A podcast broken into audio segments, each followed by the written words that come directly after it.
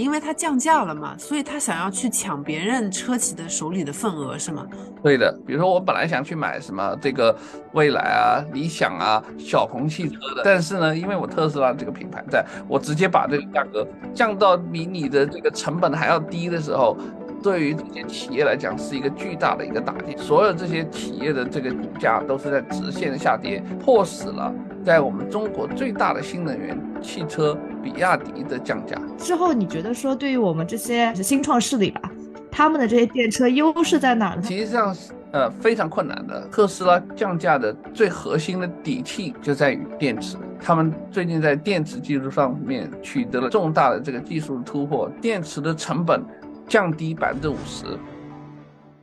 Hello，大家好，欢迎回到北美金视角，我是坐标上海的 Brenda，我是坐标芝加哥的 Ellen。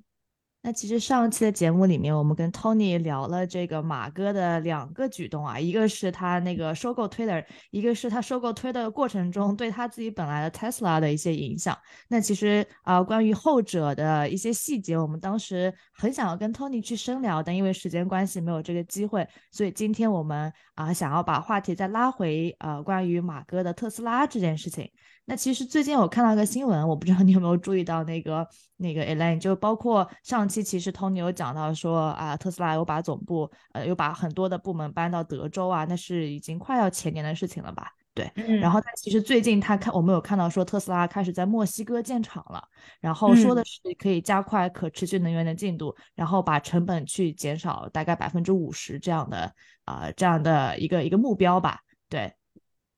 对，是啊，我我也我看到这个事情也很惊讶。就是首先，它呃，莫呃，而且特斯拉其实已经在国内宣布降价了嘛。就是是的，其实很多我看到很多那个国内呃电车。的广告都在各种各样的补贴政策、各种各样的优惠政策，好像国内的电车市场也受到也受到了非常大的影响。就是今天呢，就请到啊 Tony 来跟我们分析一下这个 Elon Musk 特斯拉的这一波操作啊，那给我们深度解读一下，并且也想了解一下国内的这一块电车市场啊的情况以及会受到的影响。Hello Tony，很高兴回到我们节目。呃，Hello Elaine，呃，Hello Brenda，非常高兴又有机会再来和大家一起来讨论这个特斯拉。嗯，那其实我们刚才有讲到，就首先好奇啊，为什么特特斯拉会选择啊在墨西哥去建厂呢？它大概会有什么样的影响啊？你包括您怎么看待它这个降价这个这个动作？好的，那个我们先讲，其实啊，在整个疫情期间。对于整个全球的供应链来讲，是一个巨大的冲击。那在整个疫情期间，我们看到了不仅是新车的价格上涨，连二手车的价格都上涨，甚至有不少二手车的这个价格能够达到之前新车的价格，对吧？那么特斯拉作为一个非之前啊非常保值的这个汽车，在疫情期间，它的这个二手车的价值价格也是非常高的。那么它的高之所以高，而且呢还有一个重要的一个因素就是什么？就是它的 demand 远远超越了它的这个 supply。这个 demand 远远超越 supply，在我们在美国，你去购买一辆特斯拉，你要去预预定，你预定通常情况从你预定的时间到你提车的时间，这个时间长很久，当时是。差不多在六个月到八个月，对吧？那么这六个八个月呢？因为因为以前呢，我们家有不少这个车，那可能会有呃会在中上海的这个超级工厂在那里去组装，然后再通过这个海运把它运到美国来。那么这个情况在这疫情期间，由于这个整个海运的呃断裂啊，那么海运的这个拥挤，使得这件这个供应链变得超级困难。所以这个，那么作为一个呃。企业，当你的市场的需求远远超越你的 supply 的时候，供应的时候呢，你一定会想的做一个最主要的事情，就是怎么样能够缩短这个供应链，或者说提升供应链供应链的稳健性和安全性。那对于嗯特斯拉来讲，它本来就是一家美国企业，它最早的这个制造工厂是在加州的那个 Freeman，对吧？那在加州 Fremont 本来它就有一个超级工厂，那么现在来说，我这个时候要 meet 我的 demand 的时候，我在放眼整个美国，当然我在德州已经建建了，在建另外一个超级工厂，在此时此刻，除了德州之外，放眼整个全美国，你看真的很难再找到另外一个地区能够匹配出德州这样的一个对特斯拉如此友好的一个环境，尤其是我们在疫情期间。我们看到美国的一个经济的一个最主要的一个矛盾就是通货膨胀非常之高，那么通货膨胀非超高的一个因素，主要的驱动力就是劳动力的工资在快速的增加。那劳动力的人口的一个短缺，现在呢，在不同这个呃不同的这个行业有不平衡性，但是对于像类似于像特斯拉这种呃我们。把这叫制造业和服务业的呃劳对劳工的需求就非常之巨大，所以他的工资是非常高的，成本非常高。所以在此之后，他做了一个一个选择，就是选择劳动力成本相对低廉的墨西哥。这个我认为呢是一个非常明智的一个举措啊。那么把整个他的超级工厂建在墨西哥，既解决了一个由未来可能会这个呃供应链引起的这个不稳定啊造成的这个呃问题，同时呢，也以一个相对来说可以接受的这个成本，在建一个超级工厂去满足这个巨大的市场的需求，所以墨西哥这个地方非常的适合，而且呢，特斯拉不是我们要补充一下，特斯拉并不是第一个在呃墨西哥。建这个超级工厂或者建厂的车，美国车企其实之前的福特汽车和通用汽车，他们都已经在莫斯科，呃，在莫斯墨西哥建了很多的相关联这个呃生产基地和组装基地，所以这一点来讲，是对于特斯拉来讲是已经是帮他把之前路给趟平了。对于他来讲，要探索对吧？探索的一些政治的风险，实际上是相对来说是少不少的。那这一点。我觉得很重要。那么他在这个墨西哥投资的这个超级工厂，总共呢要花五十亿美金，five billion，嗯，到了。那么预期呢，呃，总共要扩大招的这个员工是七千五百人。这七千五百人呢，呃，预期呢，明年呢能够量产这个呃一些相对来说。低价的这个车 Model 三啊，这个它现在进行打价格战的这个 Model 三，我觉得这个点是一个非常正确的一个选择啊。这也是我们现在看到的整个嗯特斯拉在主要的几个车型里面，Model 三、Model Y 里面几个低端车型在不断的呃降价的一个最主要的一个底气吧，底气啊，也就是。我一旦降价，我们通常情况下使得这个经济学原理，就是你价格一下降，那这个需求就会上升。那么需求就上升的情况下，那我要去满足这样的需求，我当然就需要有这个足够的这个产能、这供应链来完成这个事情。那对于他来讲，选择在墨西哥来建一个超级工厂，既可以避免在未来可能会有一个中美之间的关系的不稳定，造成这供应链的中断。同时呢，又可以继续扩大它的这个这个产能，去满足这些市场的需求。哎，我觉得这是一个非常明智的举措。对，那您的意思是，他想要打入那些低端市场嘛？因为他降价了嘛，所以他想要去抢别人车企的手里的份额，是吗？对的，这是一个非常清晰的一个策略。现在他做的这件事情，就是在做的事情。他把这个，当然我们可以看到啊，当他把这个价格。每个车的价格降个五千、六千美金啊，那我们可以看到就几万人民币。那么它直接使得它挤压的这个市场，在我们在国内，在中国国内其实也很清晰，对吧？在中国国内，三十几万、四十几万这个车直接降到了二十几万的里面的这个价格，那么就使得之前的很多购买其他在二十几万、三十几万的这个车的这个车主呢，或者在就会选择决定的去购买这个特斯拉。比如说，我本来想去买什么这个蔚来啊、理想啊、小鹏汽车的，因为我的价格比你低，然后看起来还比你炫酷。但是呢，因为我特斯拉这个品牌在，我直接把这个价格降到你们这些来的时候，那么这个时候呢，小鹏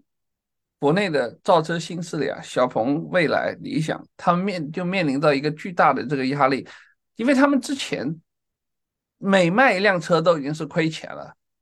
现在更不要说 当这个特斯拉直接把降价格降到降到你的这个价格里面来说，也就换句话来说，降到比你的这个成本还要低的时候。对于这些企业来讲是一个巨大的一个打击，所以我们看到当特斯拉降价之后，所有这些企业的这个价股价都是在直线下跌，唯有特斯拉的股价开始反弹，从一百零三块钱一直反弹到最高两百二十二十三块钱，差不多反弹反弹了一倍。所以我们就看到一个这个价格战直接给这些车企带来一个致命的一个冲击。那么这个致命的这个冲击，现在呢又进入到了第二轮。第二轮是什么呢？马上特斯拉又准备可以开始去呃降价。那么特斯拉在其他地方准备再继续降价，因为它非常有底气。这个底气我们在后面讲啊，是一个技术的一个进步。那它的这个再降价，迫使了在我们中国最大的新能源汽车比亚迪的降价。我不知道最近大家说比亚迪在中国也全方全方位的把这个。价格给降下来，那一旦这个比亚迪把所有那个价格降下来，我们看到比亚迪的股价肯定是也是暴跌，那更不要说其他车企了。本来这个本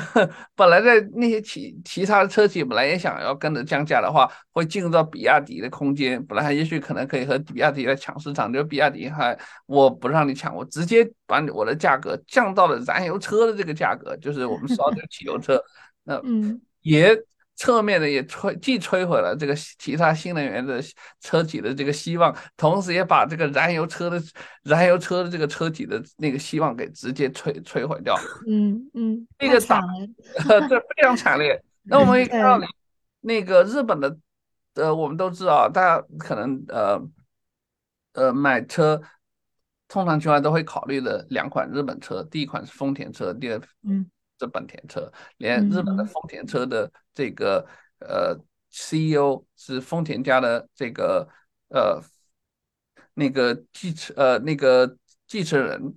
都立刻从 CEO 的这个位置里面辞职辞掉，因为他 自己他认为自己已经没法再适合此时此刻的这个新型的这个企业呃这汽车行业的一个呃斗争了，所以他也辞职了。现在我们现在就。全部换掉，我们可以看到整个的这个车企在过去的几个星期里面是风起云涌啊。嗯嗯，这个这样听起来，我们那个魏小李三家实在太惨了，对吧？外面有特斯拉这边疯狂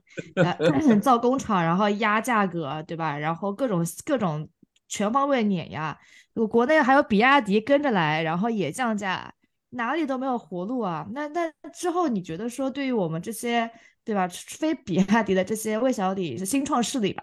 他们的这些电车优势在哪呢？他那个其实上是呃非常困难的，因为因为我们 之前讲的是我们很多国内的这个车企啊，在做的一个事情是什么呢？他们非常喜欢做的一件事情就是把内饰，就汽车内面的部件呢做的很 fancy。他们说我对比于特斯拉的一个优势，你看特斯拉就一个。呆傻的一个屏幕，然后那边里面没有任何这个 decoration，没有任何的装饰。那我们在我们的这个未来的汽车里面，或者在我们的小李家里，你看你的这个屏幕，液晶屏幕巨大，对吧？和操作还特别 fancy，然后空间也很大。所以他们把这个，他们把这个新能源汽车当做了一个什么？当做了一个新的一个舒适的一个内饰的环境。他们本来想走高端，嗯嗯，想走高高端装装饰。想走低价高端这条路线，可能本来是应该是这个样子。那么现在呢？哎，这条路啊，很有可能因为这个特斯拉的这个降价，可能会被直接的碾压掉。我们这是看了一个非常呃直接呃层面。第二个层面也非常重要，就是我们知道新能源汽车里面一个很重要的一个呃卖点就是自动驾驶。那么自动驾驶来讲，虽然说我们的直接完成全是由汽车实现，这自动驾驶可能还需要一段事情，但是呢，由这个呃人工智能提供的辅助驾驶的一个这种特色或者是 feature 啊，已经是深入人心，基本上大家都用的非常非常熟悉。那么目前我们看，在这个领域里面，有两个关键的因素，第一个是自动驾驶的这个 AI 的引擎，AI 的模型；第二是支持这个自动驾驶的 AI 的芯片。这两件事情在我们这里看起来是一个特斯拉。对所有国内的新能源这种呃企业的一个碾压性的优势就在这里了。那我们先说自动驾驶的呃技术，那么很明显啊，特斯拉拥有全世界里面最丰富的这种自动驾驶的呃数据，这是毫无疑问的，对吧？呃，是的。第二，在这个使用的自动驾驶的这个芯片里面，由于美国对中国的芯片的禁运以及对在呃中国的半导体企业使用美国芯呃使用这个海外啊，涉及到美国技术的先进制成的呃封杀，那么国内的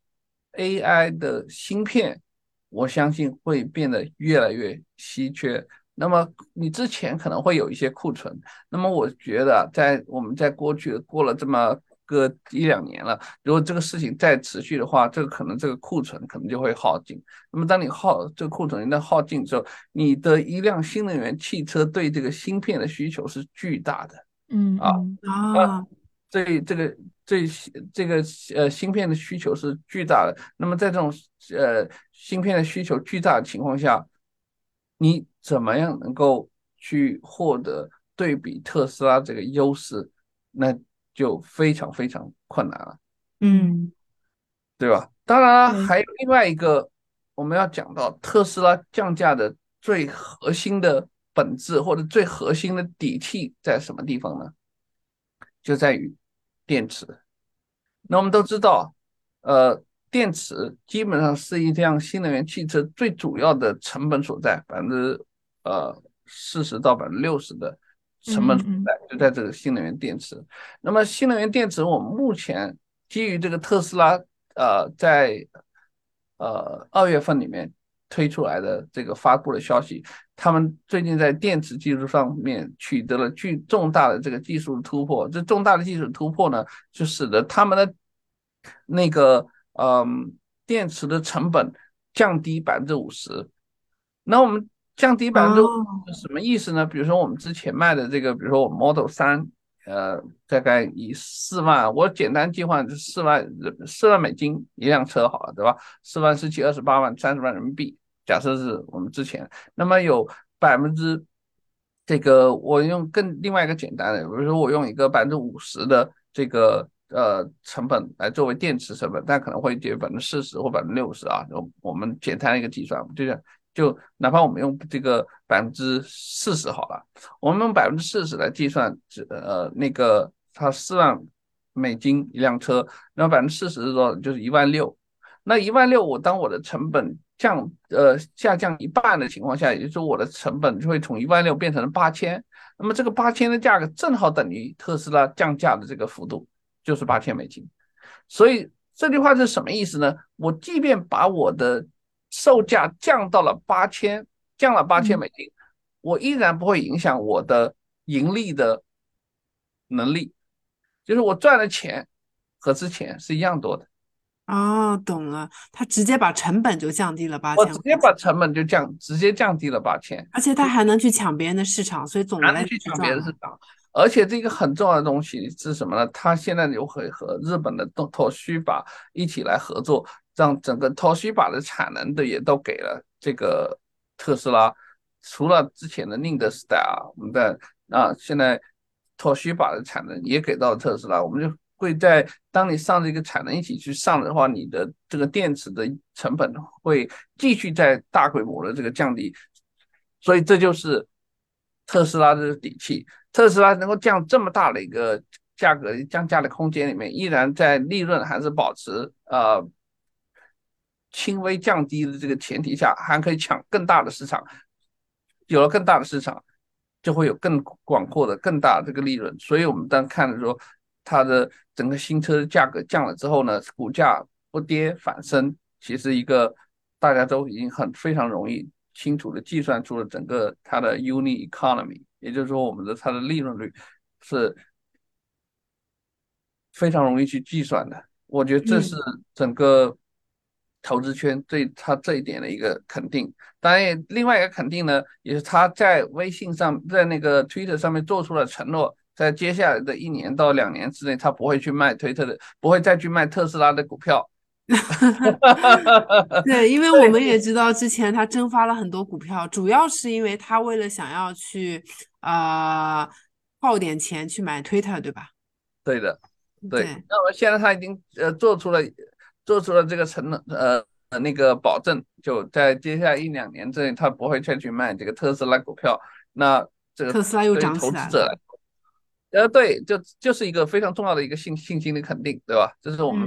呃。呃，那个非常乐意起见。那么，其实对于回答前面 brand 我们那个点来说，国内的企业想去竞争的话，我觉得有几个方面，我相信应该是还是可以呃竞争的。一个一个方面，当然说，我觉得提高说的品牌的认知度，这个品牌认知度。不一定要在这个一线城市，对吧？不一定要在北向广深这种一线城城市里面去搞品牌的认知度，可以进到一些，比如说二三线城市，类似于说这个拼多多之于京东或者阿里这样的一种策略，对吧？我不一定要在和你直接打这个对于特斯拉非常认可的一线城市，那我去打一些二线城市、三线城市、四线城市也未尝不可，对吧？这就是比亚迪。也非常乐见，呃，乐于去做的这个事情。那么，在那些二三四线城市来对和特斯拉产生差异化竞争，我认为也是会是一个不错的一个点啊。那么，其他的点呢，就在于说科技的这个创新。那么，科技的创新从我们那时候硬件的角度上来讲，很可能很难会去超越一些这个呃特斯拉。那么我们只能有一些什么相应这个优势，也许可能特斯拉没有的，就是说，呃，由于特斯拉毕竟是一个海外的企业，特斯拉的车我们都知道是很多地方现在是禁止禁止通行的，就是在国内，对吧？那么在国内很禁止通行的这个前提条件下，那对于说那你需要的一些，当然就是其他的车企就给了有了填补的这个空间和机会，我相信这可能会是。呃，为数不多的一些机会，就看这些国内的新能源车企能不能抓住了。嗯，那你觉得，因为他们呃，你刚刚提到芯片的原因，就是芯片，呃，还有就是这个电池技术的突破，所以其实现在国内的呃电车很难走这个呃低价。低价低呃低价，但是是低质量，因为他们现在都有低价高品质，我们也没有办法走低价低质量，因为早晚会被特斯拉取代，是这样吗？对，呃，国内呢一直想走就是低价高质量，呃，对，low price high quality，对吧？那我们在这个当你的这个芯片也出问题的时候，你可能会很难会出现一个 low price high quality 这个这个事情。那当然，我觉得对于。这些新能源汽车考验说，如果我们在芯片上达不到，我怎么样能够用其他的一些呃成组制成的这个工艺去实现一些只有在先进制程上面才能完成的一些对应的呃功能或者 feature 或者计算，这当然是一个蛮具有挑战性的一个点，尤其是在每卖一辆车就亏亏钱前提 条件下啊，呃，这个呃。他们亏钱的原因是什么？是因为芯片原因，还是说是因为电池，还是什么技术，还是人力？这些都有。因为亏钱一个最主要的呃那个事情，就是在他们的整个的呃成本都非常高，包括电池技术，包括我们的芯片，包括我们的人工，包括我们的软件都很高。嗯，那个，那那国产车，您刚刚第一个建议主要是要靠品牌效应，我觉得这可能也是您说的这个国产车的优势所在，因为它可能更了解，也更更了解这个中国民众，就是 marketing 可能会做得更好，是这样吗？嗯，对的，呃，这个呢，呃，我觉得也是国内很多这个企业啊，一直可能可以引以为豪的一些地方，就是说，第一，它比这个特斯拉更加接近于国内市场。那更加了解这个中国的这个消费者，也更更多的受到整个中国各个地方呃产业呃或者说整个政府的一些支持，嗯，相信呢，肯定是特斯拉这个作为一个海外的一个企美国企业来说是享受不到的。我觉得这些呢，都给整个呃其他的国内这种新能源的车企提供了一些相应的这个支持啊。那么我其实可以看到，最近呢，整个中国国呃从国家的一个政府层面，依然是把整个新能源汽车放在了一个国家战略呃嗯战略支柱性行业的一个。呃，产业的一个地位啊，也是未来引领说整个产业发展的一个标标杆。所以呢，我相信各个地呃，从中央到地方，都会对这些新能源车企提供各种力所能及的呃支持和资助。那么，比如说未来就是一个非常典型的例子，未来一度呢都已经快呃。要破产，对吧？股价都到一两两块钱，一两两美金。但后来呢，也就在这个合肥市政府的这个支持下，给他那个提供了呃差不多近百亿呃人民币的这个资金，才使得整个呃未来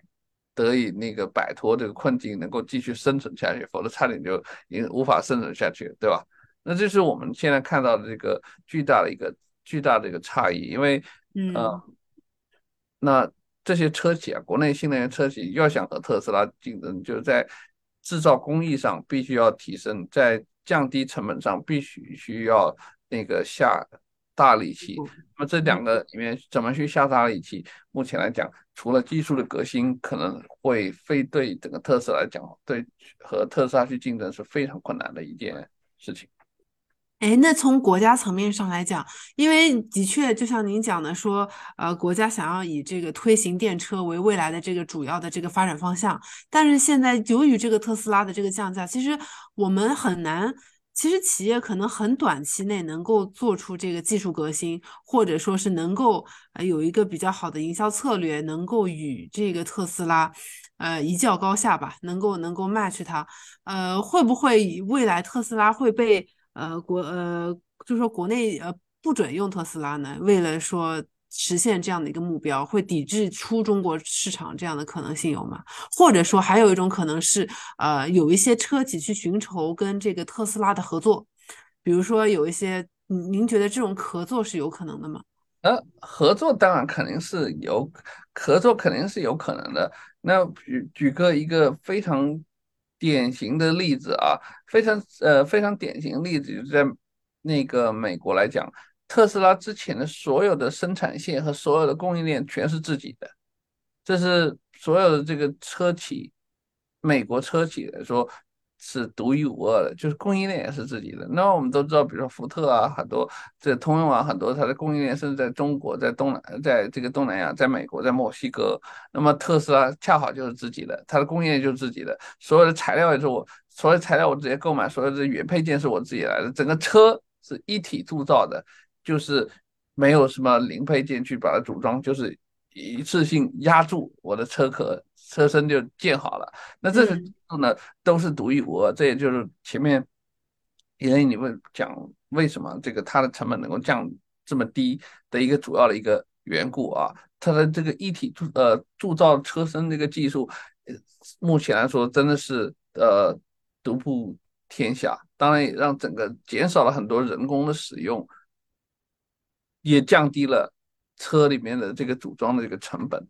那其他企业来讲，那能够目前能够做的一件事情是什么？在短时间内无法进行这个巨大这个技术的革新的前提下，就要看看是否能够通过整合，比如说这个整合产业链、整合供应链，能够降低在供应链和产业链之间里面的这个成本和相应的这个损耗，比如说。也许我们会出现，比如说这个呃小鹏啊或者理想啊，能够形成一个呃整合的一种态势。那么通过车车企的一个整合，那么扩大它的这个整个每个车的这个市场，对吧？以减低呃内部的这个斗争，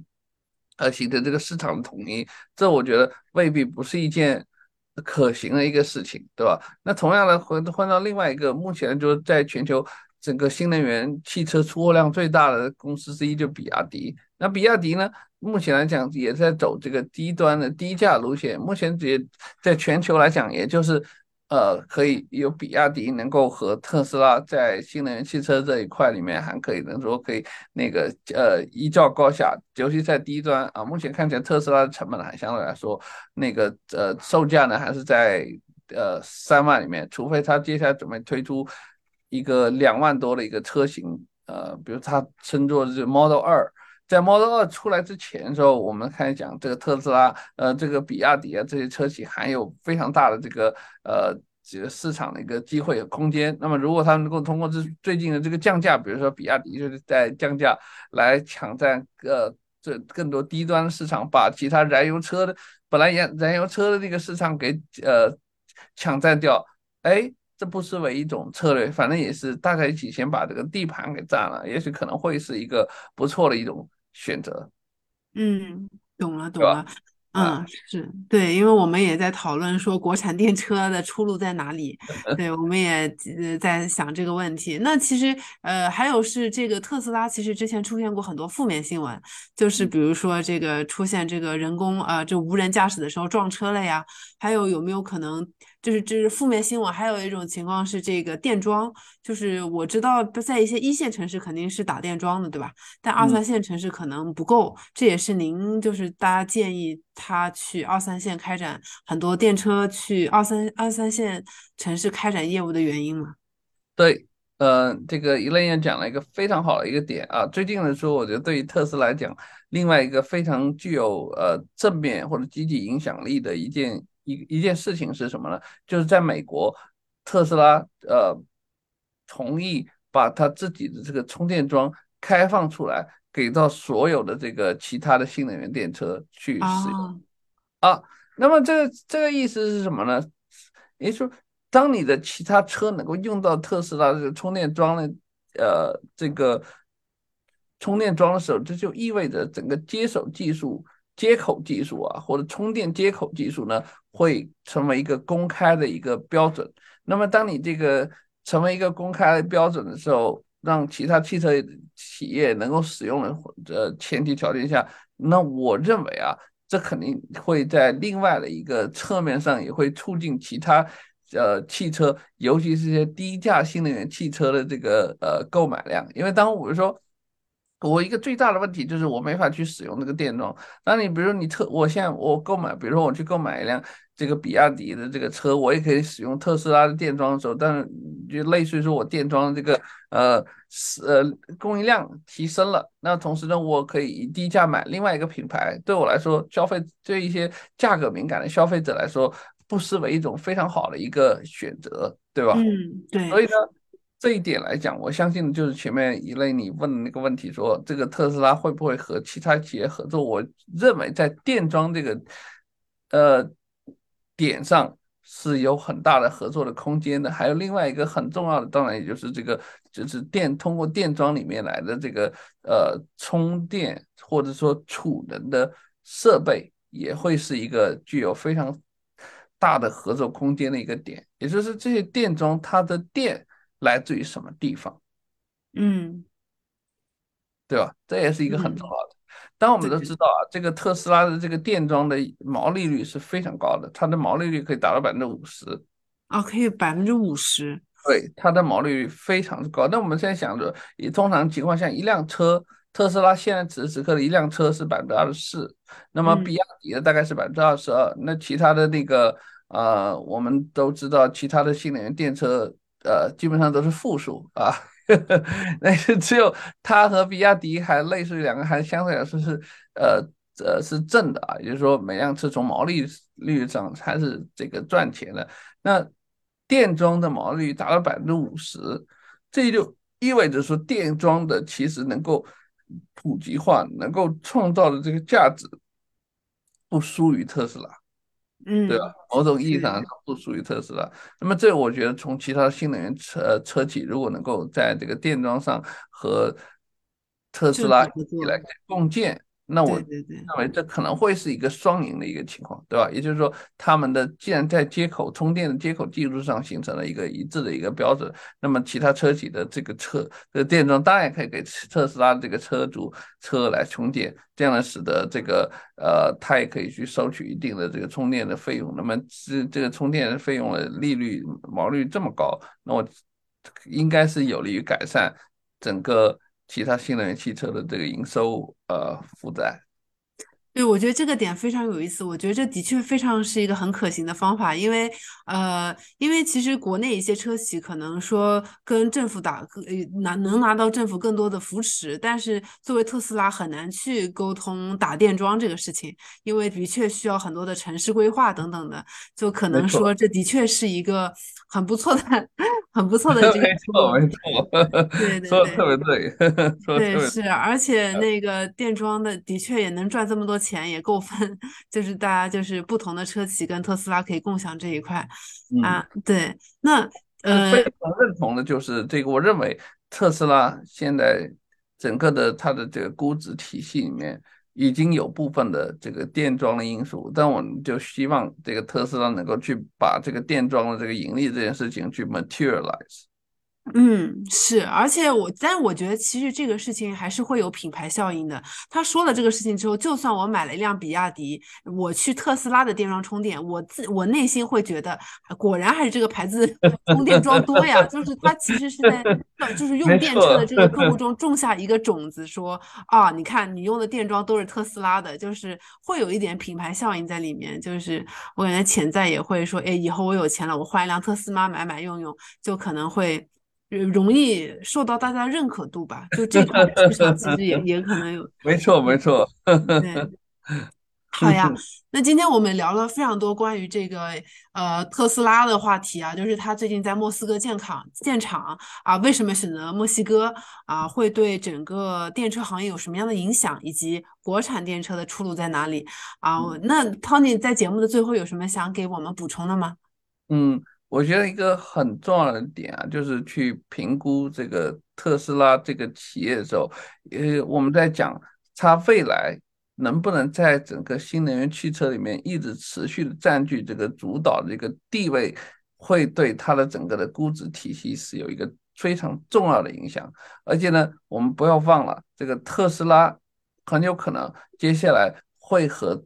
伊隆马斯克拥有的其他的几个企业，比如说我们看到这个 Boring Company 以及 Space X 里面的这个星链形成一些技术上的这个协同效应，嗯，都会